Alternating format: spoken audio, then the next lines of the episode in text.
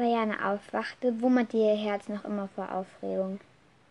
War das gestern wirklich passiert oder war es nur ein Traum gewesen? Sie rieb sich die Augen und stand auf. Ihre Kleider waren noch immer ein bisschen schwarz vom Ruß. Sie beutete sich aus, sie beutete sie aus und zog sich an. Ein paar Minuten später stand sie schon am Fenster und pfiff durch die Zähne. Sofort schoss ein oranger Blitz aus dem Wald. Es war natürlich Simba, der aufgeregt vor ihrem Fenster flatterte. Er war viel zu groß für das Zimmer, für Janes Zimmer geworden. Deswegen wohnte er in einer kleinen Höhle, die sie in den Wurzeln einer alten Eiche ganz in der Nähe des Hauses entdeckt hatten.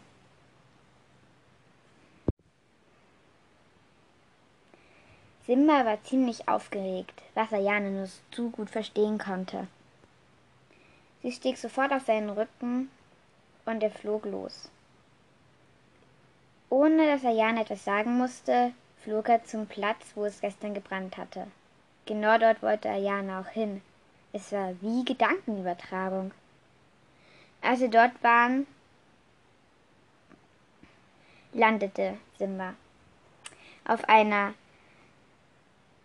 vom von Ruß überdeckten Ebene. Was hat das Feuer gestern hier schon noch alles angerichtet? fragte sie sich. Wie lange hat es eigentlich gebrannt? Wie lange haben wir geschlafen? Die, Gedanke rasten, die Gedanken rasten durch ihren Kopf, und sie, musste es, und sie mussten sie sortieren. Sie lehnte sich gegen einen halbverbrannten Baum. Da entdeckte sie etwas aus dem Augenwinkel. Es war wieder dieses komische Licht, was sie auch gestern gesehen hatte. Das brennende Irrlicht, wie sie es getauft hatte. Komm mal her, rief sie Simba zu und ging, und ging zum Irrlicht. Simba folgte ihr, ein bisschen nervös. So etwas hatte er noch nie gesehen. Als Ayana es berührte, verschwand es sofort. Dafür tauchte ein paar Meter weiter es wieder auf. Sie folgten ihm, und nach circa zwanzig Minuten standen sie in einen, standen sie auf einer Lichtung. Alles war noch schön grün. Rundherum um die Lichtung waren ein paar Felsen aufgelistet und in der Mitte stand ein flacher Stein, der aussah wie ein Tisch. Ayana ging hin, um ihn zu, zu betasten. Doch da hörte sie ein Schnauben. Was ist denn los, Simba? sagte sie und drehte sich um. Da bemerkte sie, dass irgendwas nicht stimmte. Simba schien mit irgendwas in sich zu ringen. Er drehte sich wackelte mit dem Schwanz und sträubte sich gegen irgendetwas, was sie nicht sah. Da schloss er die Augen, und als er sie wieder öffnete, leuchteten sie hell. Er machte den Mund auf und spie ein Schwallfeuer auf den Stein. Ayana sprang sprang noch rechtzeitig zur Seite. Ein paar Sekunden und sie wäre vom Schwall getroffen worden. Der Stein war von Licht umhüllt. Und und, Flammen, und eine Flamme züngelte heraus, in der etwas geschrieben stand. Simba schüttelte seinen Kopf und seine Augen waren wieder ganz normal. Was ist los gewesen? fragte sie, aber Simba wusste es anscheinend selbst nicht. Es war, als wäre ein Trauma gewesen. Ayana drehte sich um und schaute den Stein an. Es stand wirklich etwas in den Flammen. Sie begann laut vorzulesen.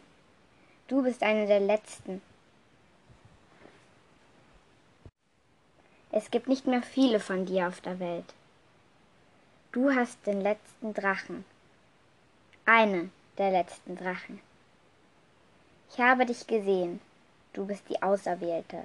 Du bist eine der Auserwählten. Komm zum Berg Üslaril.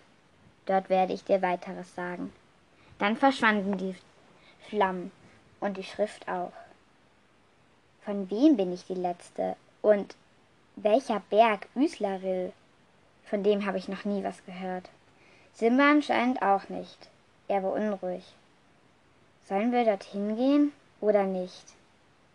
Simba wusste es auch nicht. Mir ist das nicht ganz geheuer. Wir kennen ihn nicht. Er könnte böse sein. Aber er könnte auch ein unser Freund sein und uns vieles erklären, was wir schon immer wissen wollten. Simba nickte. Genau an das hatte er auch gedacht. Ich muss meine Gedanken sortieren. Komm, wir machen einen Ausflug. Sie stieg wieder auf seinen Rücken und er flog los. Er drehte Loopings und Schrauben, aber irgendwie Gedanken verlorener als sonst.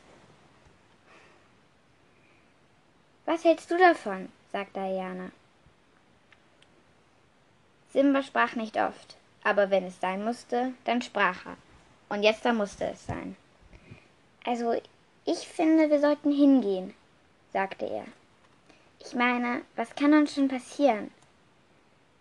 Ich glaube, er ist gut und ich habe irgendwie so ein Gefühl im Bauch, dass er uns weiterhelfen konnte und dass es wichtig ist, dorthin zu fliegen.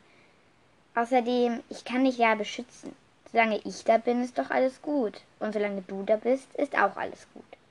Also sollten wir hinfliegen, sagte er mit entschlossener Stimme. Du hast recht, sagte Ayane leise. Du hast recht, sagte sie lauter. Solange du da bist und solange ich da bin, solange wir zusammen sind, so kann uns doch gar nichts passieren. Also, was soll's? Fliegen wir hin. Sie nahmen Kurs auf, auf zu Hause. Ayana sprang aus dem Fensterbrett und packte schnell alles, was sie brauchte, in den Rucksack. Dann ging sie nach unten und schrieb einen Zettel an ihre Eltern, dass sie weg war mit ihrem Drachen. Sie werden sicher nicht erfreut sein, dachte sie sich. Sie, hat, sie hatte eigentlich nie, nie richtig von ihren Drachen erzählt. Das erste Mal, als sie es getan hatte, haben sie ihre Eltern ausgelacht und gesagt, dass es Drachen nicht gebe. Also hatte sie ihnen eigentlich nichts erzählt. Aber sie konnten Simba ja auch nicht sehen. Also verständlich, dass sie nicht an Drachen glaubten. Mit Tränen in Augen stieg sie die Treppe hoch. Bevor sie auf Simba stieg, drehte sie sich nochmal um und schaute, und schaute sich im Zimmer um. Alles war leer. Wirklich alles. Es sah so aus, als würde sie umziehen oder nie wieder zurückkommen. Ich werde zurückkommen, flüsterte sie. Irgendwann. Dann stieg sie auf und Simmer flog davon.